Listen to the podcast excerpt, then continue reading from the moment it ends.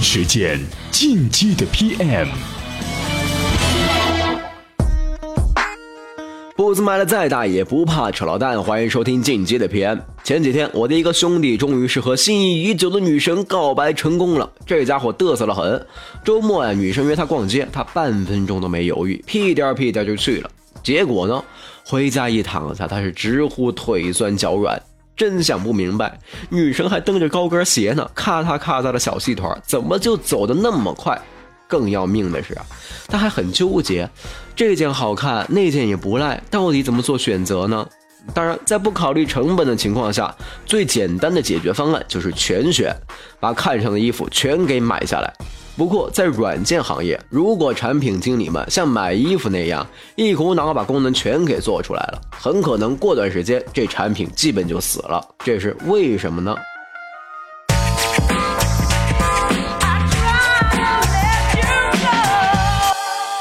好，欢迎回来。为什么他们基本上都死了呢？各路大神给出的回复啊是：新产品只能有一个主打卖点，只能解决一种需求。事实上，一个产品满足多种需求的情况，在很多成型的大产品当中经常出现。譬如，我们用微信的时候，可以用来聊天，又可以用来抢红包，还能拿来买电影票，无数种需求都能在微信中满足。那为什么微信上各种功能都不少，但是照样做起来了呢？人家可是下了苦功夫的，在前期啊，微信每次冲量都找到了一个不影响核心聊天功能的小引爆点，然后呢，腾讯尽全公司之力推广这些小点，逐渐把微信拉起来。所以微信没有固定用法这样的话，张小龙也是在微信成熟以后才敢说的。结果呢，很多大公司的产品经理就以为啊。前期就得把用户需求给做足了，或者说心里边也知道，但实际上并不知道怎么样做减法。这也难怪。第一，大多数产品啊，并不太容易找到一个不影响主功能的引爆点。第二，大老板里边能有几个像马化腾这样，在市场还没成熟的时候，赌上全公司的资源搏一个不确定的未来？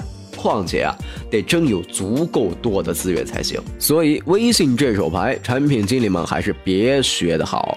最关键的呀，通过几个卖点吸引来的用户呢，其实完全不是同一拨人，他们最关心的需求啊又不相同。单凭这一点，就可以让一个新产品彻底失败，而且往往无计可施。每种需求都有第一批种子客户，这部分用户的口碑影响着自传播的效果，决定了有没有人愿意自发的帮产品传播。就是因为他们用过足够多的产品，不断尝试新产品，满足他们的需求，直到某个需求被很好的满足为止。所以，一个新产品做出来，如果没能把某个需求做到极致，满足种子用户极致的需求，这个产品啊，很可能就会被种子产品抛弃。种子用户走了，这个产品就只能依靠营销强推，结果这个时候往往产品体验更难让普通用户满意，最后是两边都顾及，两边都没讨好。所以呀，只有当新产品只有一个卖点，并且很长时间内都只有这一个卖点的时候，产品才能活下去，至少能持续增长。卖点虽然只多了一个，但失败就在之中。今日关键词。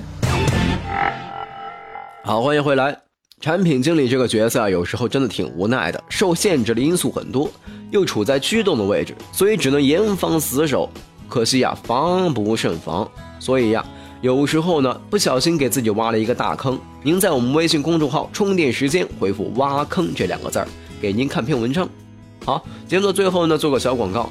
经过调查呀，我们有百分之十二的听众是在运动中收听“充电时间”系列节目的。